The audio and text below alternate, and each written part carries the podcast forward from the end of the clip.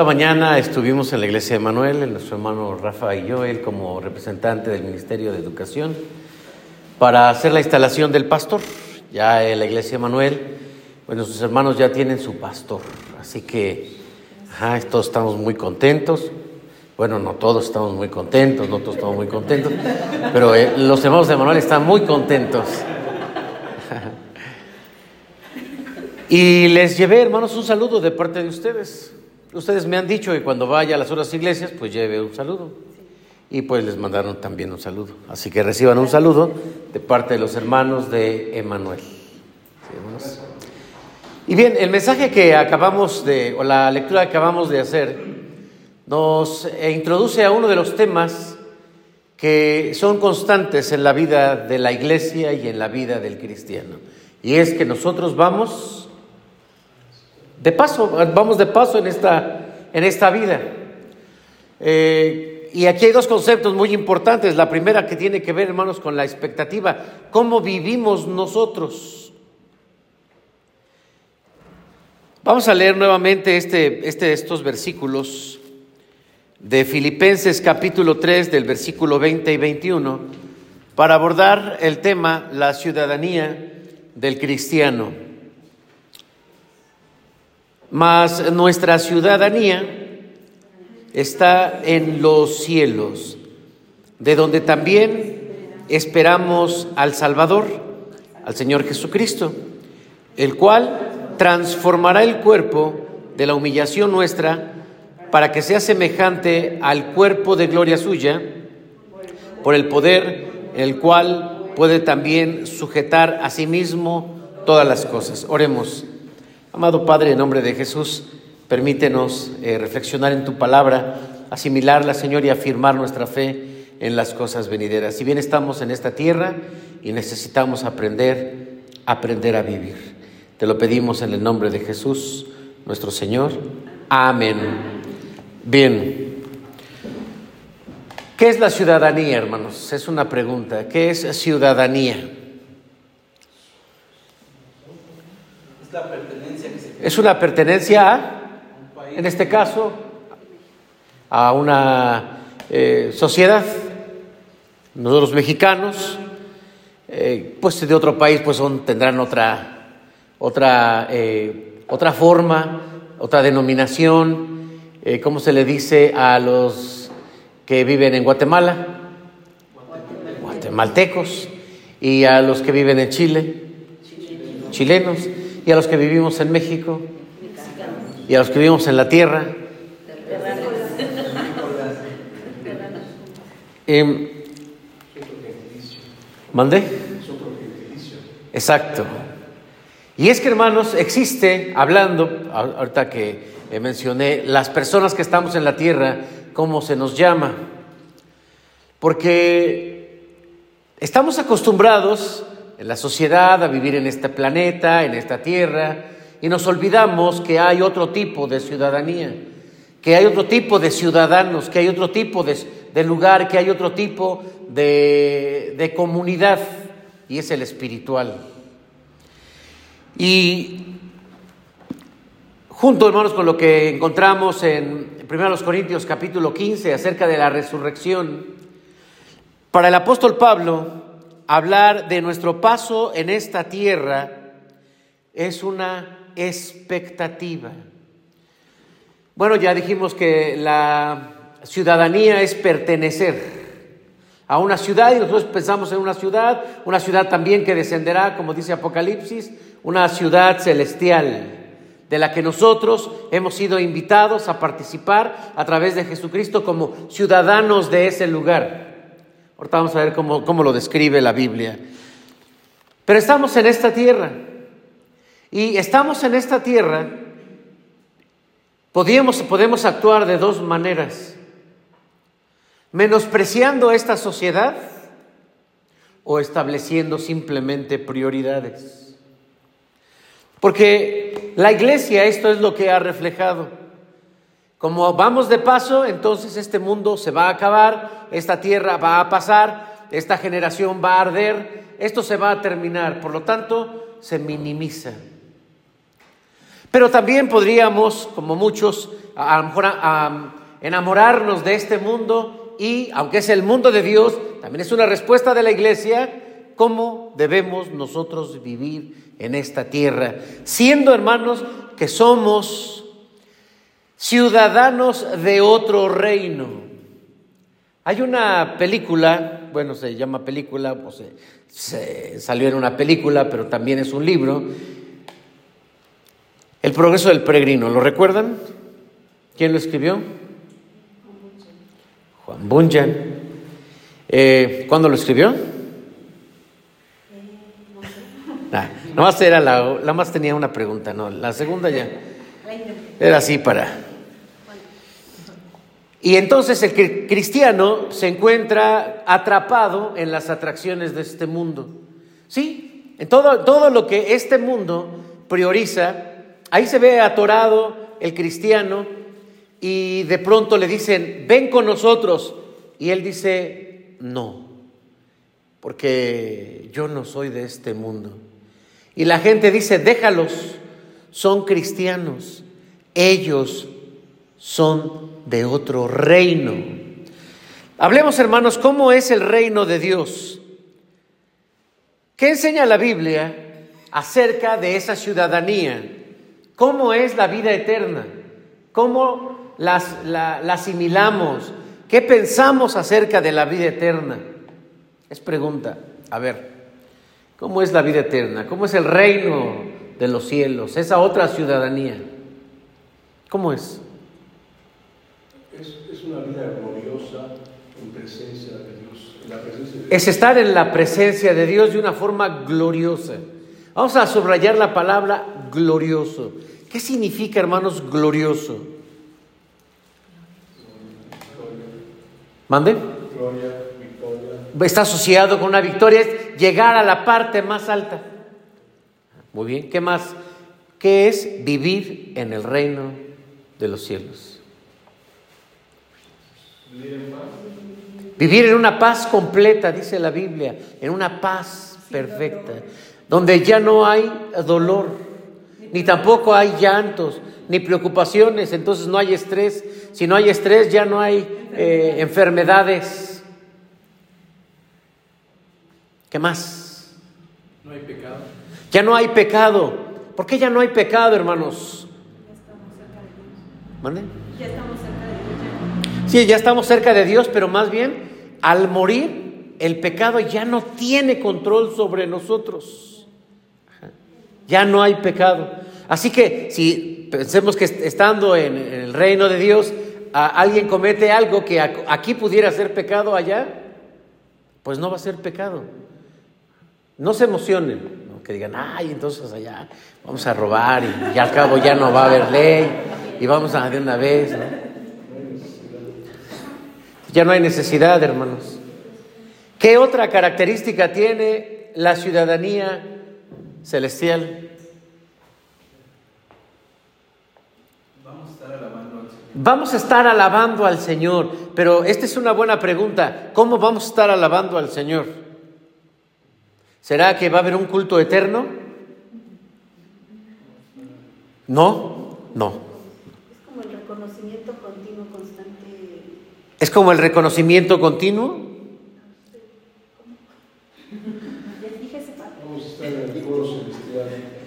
Vamos a estar como en un coro. Por eso decíamos, ¿cómo vamos a alabar a Dios? Porque podríamos imaginarnos que vamos a cantar por toda la eternidad los himnos, los salmos, las alabanzas, los cánticos. Yo a veces pienso que es como, así como David organizó, eh, cuando organizó a los cantores, donde puso a cada quien, a la tribu de Leví, de Leví, lo puso a cada quien en un lugar específico a veces yo pienso que así vamos a estar en el cielo, en un lugar específico, todos haciendo todo para la gloria de Dios. Así siento yo que es. No digo Tendría, ya, que hay otro, otro concepto que es hacer todo para la gloria de Dios. ¿Ok? Es hacer la voluntad de Dios perfecta, que ya no hay desobediencia. Muy bien, ¿qué más, hermanos? Apocalipsis describe que hay diferentes funciones. Hay, hay quien está alabando constantemente, hay quien está gobernando. Eh, yo creo que al final Dios nos va, va a decidir en dónde quiere que estemos Al final todo es para la gloria de Dios, pero con diferentes funciones. Diferentes funciones. Es decir, que no solamente estaremos haciendo algo en particular. Y recuerden ustedes, hermanos, con qué se asocia el que eh, podamos realizar una acción u otra.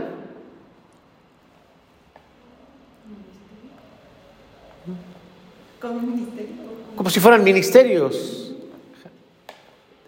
En base a la fidelidad aquí en la tierra. El que es fiel en lo poco, pues va a ser puesto sobre mucho. ¿Qué más, hermanos? ¿Qué más? ¿Cómo será la ciudad? Calles de oro. Mar de cristal. Así que, ¿para qué queremos oro, hermanos? Que, hoy quiero tener mucho oro. No, pues aquí acuéstate si quieres. Es tu cama de oro. Pues es calles de oro. Mar de cristal. Oye, sí, un mar de cristal, hermanos. Pero de un cristal, eh, de un cristal que no se vaya a romper, porque si se rompe, pues está muy grande, hermanos, sí. Mar de cristal. ¿Qué más? ¿Cómo nos vamos a ver los unos a los otros? ¿Cómo qué? Como ángeles. Aquí deberíamos de empezar, ¿eh, hermanos. deberíamos vernos de, manera distinta. ¿De qué te da risa, hermana Connie? ya te estás imaginando, a lo mejor eh, estás imaginando a José Luis con unas, unas alas, ¿no? Unas alas tremendas. que nomás le hago así, ¡fum! ya me fui, ¿no? No, pero no nada más yo, ustedes también. Hermanos, esto es lo que se, se cree en relación a la vida eterna. Y esto ha hecho, o esta forma de creer, ha hecho que se minimice la sociedad en la que vivimos y la cultura en la que vivimos. Hace mucho tiempo se hablaba mucho acerca de la nueva vida en Cristo y tú esta vida no vale nada. Hay que aspirar a, a la otra vida, a la vida eterna, que es la que vale, que es la que cuenta y esta, ¿qué te preocupas? Esta y la gente se salía de sus trabajos. Estoy hablando no de tiempos del Nuevo Testamento, estoy hablando de los tiempos del siglo pasado. La gente se salía de sus trabajos, porque estos trabajos, estas empresas en las que trabajas son del diablo. Y a veces se ha creído que entonces el cielo es de Dios y la tierra es del príncipe de este mundo que es el diablo. A ver, ¿en qué empresa trabajas? Yo recuerdo, hermanos, que un hermano trabajaba en, la, eh, en una empresa que se llama Modelo. Modelo. ¿Qué creen que, hace, qué hacen ahí? Cerveza. Y entonces, ¿qué, ¿qué, creen que le dijo el pastor? Pues que es pecado. Salte de ahí. Y así se iba, y a ver tú en qué trabajas. Y entonces resulta que mucha gente no podía, eh, no podía eh, ser parte de esta sociedad. Yo recuerdo que a un, a un hermano lo corrieron, de él ya era anciano, porque descubrieron que tenía una tienda. ¿Y qué creen que vendía en la tienda? ¿Ustedes lo conocían? No. Parece que lo conocían. Todos, ¿eh? Todos. ¡Ah, el hermano fulano! Entre otras cosas, sí, sí, sí. Cervezas y lo corrieron.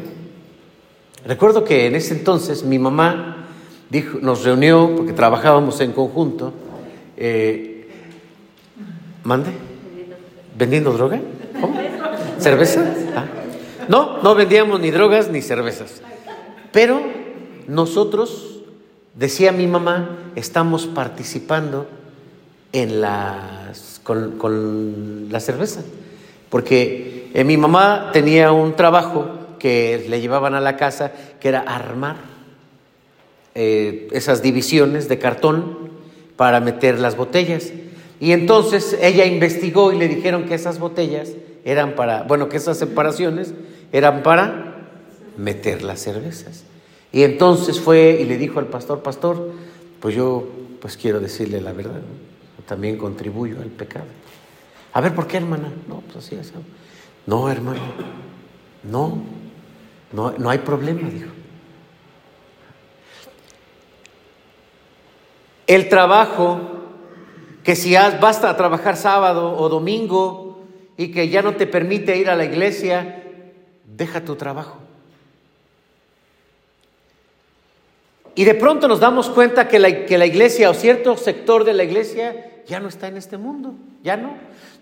Le llama contaminarse, le llama eh, ir al mundo, eh, estar con el príncipe de este mundo, que es Satanás, que es estar en contra de Dios, porque el que se constituye amigo del mundo, pues también se hace enemigo de Dios.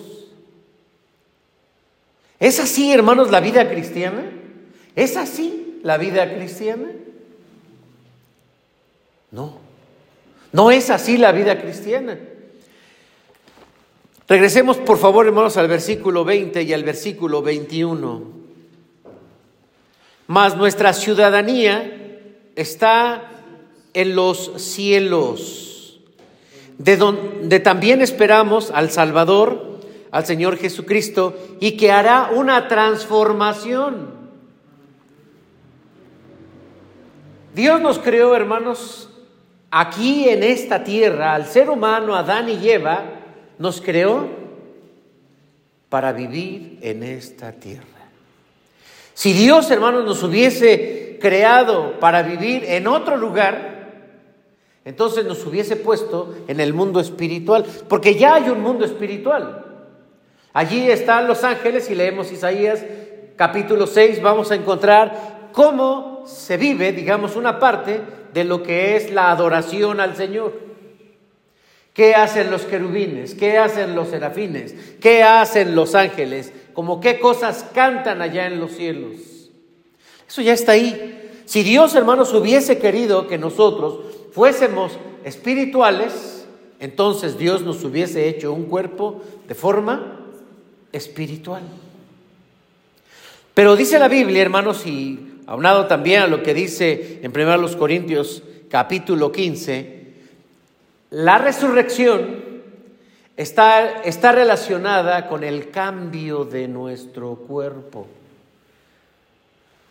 Hay una fuerza que hoy conocemos como la fuerza de atracción. ¿Qué es la fuerza de atracción, hermanos? ¿Qué es la fuerza de atracción? ¿En física? Ajá. Ah, en física dice que si un cuerpo tiene una dimensión muy grande, por la misma fuerza eh, que, tiene el, cuerpo atrae cuerpos más pequeños. Esto es que dentro del, mismo se da el caso en planetas. Un planeta muy grande absorbe, de hecho, la Tierra gira alrededor del Sol por la fuerza de atracción y se mantiene así. No se, no se sale, digamos, porque lo atrae. Y porque hay un equilibrio, la rotación, la traslación. Hermanos, hay una, hay, para nosotros en la Tierra hay una fuerza de atracción que no nos deja salir de esta Tierra. Por ejemplo, si brincamos, nos regresa, nos regresa esa fuerza de atracción. ¿Por qué? A uno los regresa más rápido porque si pesan más, los regresa más rápido. Sí, porque es proporcional al peso individual. Ajá. Eh, entonces, hermanos, fuimos creados para estar aquí. Para estar en los cielos va a haber una transformación. Y para nosotros a esto se le llama, eh, o este tiempo es expectativa. Estamos expectantes. Eso significa que estamos esperando que venga Jesucristo y seremos transformados para irnos con Él. Y esa transformación, ya también lo explicará el apóstol Pablo a los Corintios, es, tenemos un cuerpo aquí, un cuerpo animal, y en la resurrección tendremos un cuerpo espiritual. Y entonces en ese momento nuestra condición será para emigrar y vamos a estar en un lugar donde las condiciones sean apropiadas para un cuerpo espiritual. Pero en este momento para nosotros es una expectativa. ¿Cómo debemos vivir? Mientras se da, hermanos, esa transición, nosotros tenemos en la palabra de Dios más información de cómo vivir en esta tierra que de cómo va a ser en los cielos. Porque será literal, hermanos, que va a haber calles de oro y mar de cristal. Son símbolos, es Apocalipsis. Y sabemos, bueno, los que estuvimos estudiando un tiempo el libro de Apocalipsis, lo que representan los símbolos de las calles de oro, del mar de cristal, y toda esta idea que es muy corta, la verdad, hermanos, es que si quisiéramos describir el cielo, lo hacemos en cinco minutos. Sí, así como ustedes dijeron, que yo les preguntaba, ¿qué más? Pues, ¿qué más? Pues, ¿qué más? Pues ya. ¿Qué dice la Biblia? Que es un lugar en los cielos. ¿Y qué va a haber ahí? Una completa paz, ya no hay oro, ya no hay tristeza, ya no hay dolor, ya no hay enfermedades. ¿Y qué más? Pues vamos a alabar a Dios y todo va a ser perfecto. ¿Y qué más? Ya. Es muy poco, hermanos, lo que enseña la Biblia en relación a lo que viene, al grado de que también se conoce como un misterio. Lo que viene es un misterio. La verdad es que no se sabe si eh, vamos a tener que irnos, o eh, como dice Apocalipsis, eh, los cielos nuevos y la tierra nueva, pues aparecerán o descenderán a este lugar. Y creo que los que han intentado mostrar qué cosa es el reino de los cielos, ni con una explicación o una figura, nos queda claro qué cosa es el cielo y qué vamos a ir a hacer allá al cielo. Se le ha acusado a Pablo de promover pues como un menosprecio a la sociedad e incluso a la vida misma.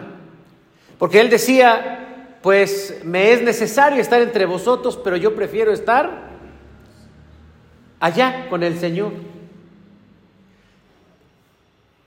¿Será, hermanos, este el pensamiento del apóstol Pablo? No. ¿Por qué? Porque esta tierra también está dirigida por Dios. Y todo lo que hacemos en esta tierra también lo dirige Dios, no solamente la creación, sino también los que habitamos en Él. Por lo tanto, hermanos, tenemos en esta expectativa que responder más a cómo debemos vivir. En el libro de Hechos de los Apóstoles, Jesucristo dijo, me voy, pero regresaré. Y la iglesia comenzó a esperar que Cristo regresara. Y entonces como Cristo ya viene, la gente comenzó a deshacerse de sus cosas. Vendía sus tierras, sus posesiones, se lo daba a los pobres y dijo, ahora sí, que venga Cristo. Y entonces Cristo, pues no llegaba. No llegaba. Y pues no llegó. ¿Y qué sucedió con la población o con la iglesia? Se hizo pobre, ya no trabajaban, en 1831, hermano, sucedió algo parecido en Estados Unidos. De ahí eh, un movimiento, que es el movimiento de los adventistas, con una mujer que se, llama, se llamó Elena, Elena de White. Ellos anunciaron que Jesucristo vendría y que no solamente pusieron santo y seña, sino que además motivaron a la iglesia a subirse a un monte, a vestirse de blanco y a esperar ese día que Cristo viniera. Es un hecho documentado de que nuevamente la gente que tenía dinero dejó todo a los pobres y de un día a otro pues ya no tenía nada. Y otra vez, ¿qué pasó? ¿Vino Jesús? No vino Jesús. Y hasta nuestros días, hermanos, seguimos en la espera y tal vez muramos y no nos toque ver la venida de Jesucristo. Pero la expectativa nos hace poner los pies en este lugar y recordar que somos parte de esta sociedad y que somos parte de un sistema social, de un sistema familiar, de un sistema económico, de un sistema político y que para nosotros es importante todo porque esto es de Dios. En esa expectativa, hermanos, ¿cómo vemos entonces de vivir?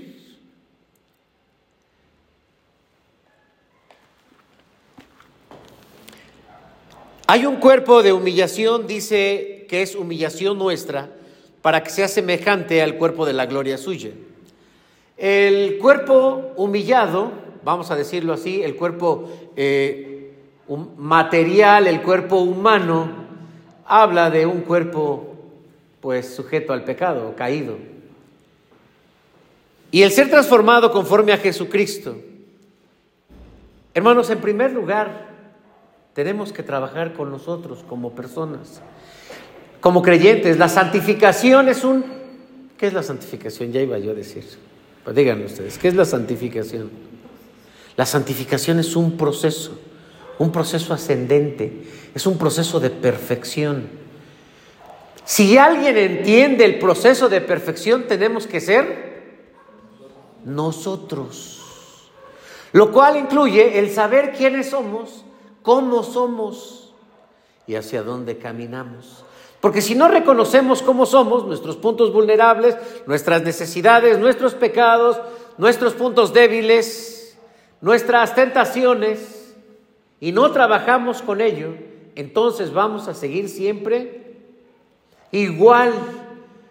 Pero eso sería lo mismo que decir que la santificación es un estado. La santificación no es un estado, es un proceso. Y los procesos llevan etapas. Y las etapas llevan tiempo.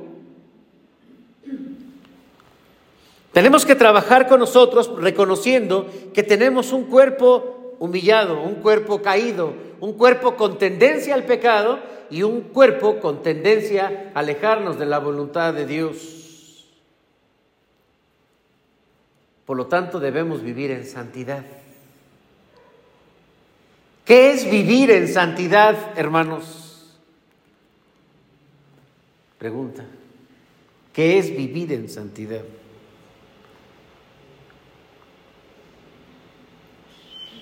vivir promoviendo la presencia del Espíritu Santo en nuestra vida. Por ejemplo, promoviendo la presencia del Espíritu Santo en nuestra vida. Tener una relación con el Espíritu Santo. Ser guiados por el Espíritu Santo. ¿Qué más? ¿Qué es vivir en santificación o en santidad? Sin la cual nadie verá al Señor. Ser santo porque eres santo. Pedir perdón por los pecados. entra ahí. Pedir, pedir perdón por los pecados, ser santos. Hermanos, es perfeccionarnos. Es buscar ser mejores personas. Hace un poco más de 100 años se creía que el hombre, entre más desarrollara su conocimiento, iba a ser mejor persona. Han pasado los años y se ha demostrado que el hombre entre más conocimiento tiene, puede ser más cruel. Con sus semejantes incluso. Hermanos, para ser buenos y para ser mejores y para perfeccionarnos, necesitamos la palabra de Dios. Podemos hablar en relación a nuestra perfección, ¿sí? Eh, como seres humanos y también como creyentes, pero vayamos a los puntos individuales, las áreas de nuestra vida, porque buscamos ser mejores o perfeccionarnos. Si bien es cierto, hermanos, la palabra de Dios, la predicación y la enseñanza tienen como propósito la perfección de nosotros, porque así dice toda palabra, es inspirada por el Espíritu Santo y útil para... ¿Para qué? Para redarguir, para instruir, para, para corregir, a fin de que el hombre de Dios sea enteramente perfecto para toda buena obra. ¿Cómo podemos medirnos entonces, hermanos? Es fácil cuando consideramos, pues lo tomamos como referencia nuestra entrega a Dios, la obediencia a Dios, e incluso nuestro propio sentimiento hacia Dios. Porque hay etapas en las que somos muy entregados al Señor hay etapas en que no somos tan entregados es, Hay etapas en las que somos muy eh, comprometidos a la iglesia y hay etapas en las que no somos tan comprometidos en la iglesia. Hay etapas en que oramos mucho, en que leemos mucho la Biblia y uno dice, sí, yo ya leí la sí, pero hace 20 años. Pero hay tiempos en los que dejamos la Biblia también y dejamos las cosas de ejercicios espirituales, las vamos dejando. El Señor Jesucristo habló de los frutos, de los frutos de una vida diferente, de los frutos de una perfección. Y esos frutos, ¿cuáles son? Amor, gozo, paz, paciencia, benignidad, bondad, fe, mansedumbre, autocontrol o templanza. Son frutos del Espíritu Santo y nos sirven para medir eh, nuestro nivel de perfección si lo decimos así. Amas ahora mejor de lo que amabas el año pasado, por ejemplo. ¿Estás más gozoso hoy de lo que estabas de gozoso el año pasado? ¿Tienes más paz hoy de lo que tenías antes? ¿Eres más bueno, benignidad, o, eres más bondadoso hoy de lo que eras antes? ¿Eres más justo? ¿Tienes mayor dominio de ti mismo? Y si nosotros no, no respondemos esta, estas preguntas de una manera muy consciente, muy clara, entonces, hermanos, no estamos trabajando con nosotros. Pero eso es lo primero en lo que tenemos que trabajar. Segundo, hermanos, es que los dones que Dios nos ha dado son para desarrollarnos en este mundo. Si bien es cierto, Dios nos puso para funcionar y Dios nos puso para trabajar en su mundo, pero no es nuestro objetivo solamente quedarnos aquí. En la Biblia así dice claramente, sed ricos para el Señor ser ricos para la eternidad y no nada más en lo material. Es decir, valoramos lo que hay aquí, por eso vamos a la escuela. A mí me ha tocado conocer cristianos que no estudian, no estudian. Y no estudian no porque no se quedaron en la escuela o cosas así. No estudian porque piensan que para qué estudiar si esto es malo. Hermanos, para eso estudiamos, para eso vamos a una escuela. Y para eso vamos a una universidad. Y para eso eh, nos llenamos de conocimiento, para ponerlo en servicio de la sociedad, para que la sociedad también se perfeccione. Ese es nuestro trabajo y lo valoramos de esa manera. Por lo tanto, hermanos, esta sociedad eh, es una dinámica de los dones que Dios nos ha dado a todas las personas. El que va allá afuera caminando, a lo mejor manejando su taxi, porque tiene una organización de sistema de transporte para llevar a la gente a su casa desde el metro de aquel lado, porque está feo, hermanos, está solo de aquel lado. Se dice, la, se llaman las Américas, pero del lado este, de que no parecen las Américas. Está feo por ahí. Entonces, su sistema es ayudar a la gente a transportarla de una forma segura. ¿Quién pone eso en su corazón? Es una de sus habilidades, lo pone el Señor en su corazón. Y así cada una de las personas que está allá afuera pone en práctica los dones que Dios nos ha dado. Y aquí podemos estar juntos, pero salimos de aquí y automáticamente participamos en una dinámica de lo que pasa allá afuera para que la sociedad sea mejor. Si una persona tiene problemas, entonces va, llama al psicólogo y el psicólogo le ayuda para que esa persona se sienta mejor. Si está enfermo, va con el médico. Y así sucesivamente, todos participamos allá afuera. Por lo tanto, esto es hacer las cosas para Dios, sea como que comamos, sea que bebamos, o que hagamos cualquier cosa, hay que hacerlo para Dios. No trabajamos para el hombre. Trabajamos para Dios. Pero no podemos, hermanos, finalmente quitar el dedo de la importancia de que va a haber una ciudadanía. Y podríamos alegrarnos un poco por lo que enseña la Biblia. Eh, imagínense, hermanos, alguien que ya va a morir. Una persona que va a morir y que le preocupa qué va a pasar conmigo, a dónde voy a ir. Y que uno se acerca y le pregunta en razón de su fe, ¿qué crees? ¿Crees en Dios?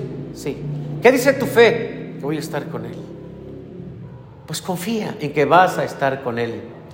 Hermanos, nosotros estamos en la expectativa de que Cristo va a venir por nosotros. Y ahorita que estamos viviendo todos este, estos cambios políticos, no van a ser estables. Sí, ahorita está un, un, gobierno y está un representante del gobierno, pero al rato va a venir otro gobierno y otro representante del gobierno. Ahorita nos mantienen la gasolina y después nos bajan la gasolina, o luego nos suben la gasolina, o luego nos van a subir el dólar. Porque es inestable este mundo, porque el hombre es inestable.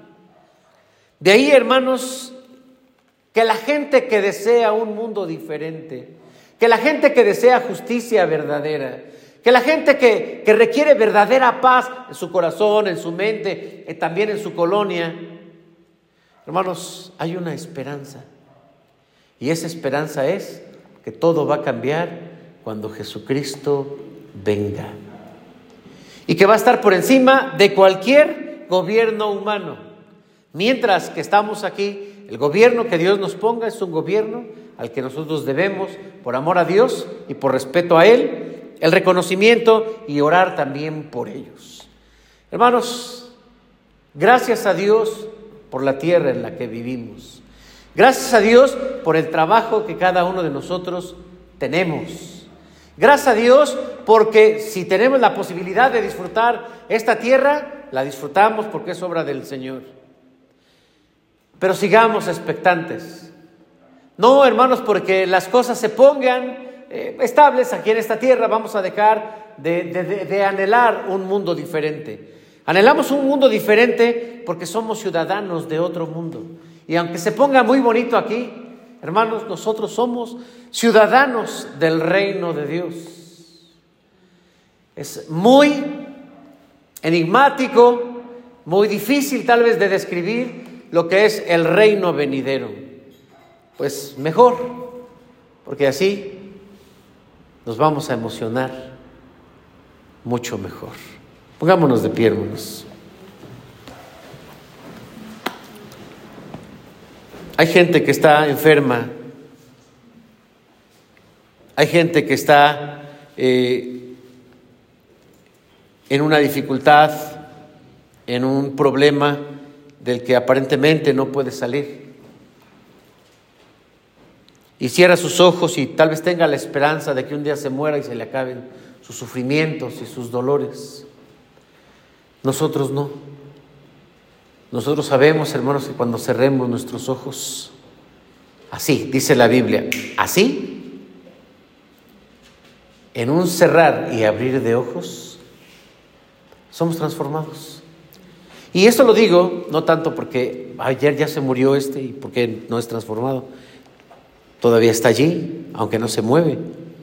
No, hermanos, el tiempo es un tiempo construido por el ser humano. El tiempo es, eh, el tiempo es una eternidad. El tiempo es de Dios. Y en el tiempo de Dios, hermanos, no hay secuencias. Es un eterno presente. La Biblia dice que en un cerrar y abrir de ojos somos transformados. Es decir, que cuando una persona muere así, ya pasó toda la historia, aunque nosotros seguimos de este lado. Es una dimensión distinta. Y con esa esperanza, hermanos, es que cerramos nuestros ojos. Con esa misma esperanza es que acompañamos a las personas que mueren para que cierren sus ojos y que los abran en la eternidad. Una mujer que describe con una voz que se le iba apagando, qué pasaba mientras ella estaba en su proceso de muerte. Empieza a describir qué hay, qué hay, qué ve, hasta que dice, ya no digo nada, porque lo que veo es indescriptible. Y murió. Esto, hermanos, no es una experiencia solamente de algunos, es la esperanza para nosotros. Oremos, amado Padre. Gracias por darnos una esperanza, una vida diferente de la que poco hablamos, pero que es muy importante. Ayúdanos a seguir esperando, Señor, mirar a los cielos y saber que un día vendrás por nosotros. Entre tanto estamos aquí, danos fuerza, seguridad y valor. En Cristo Jesús. Amén. Amén. Amén.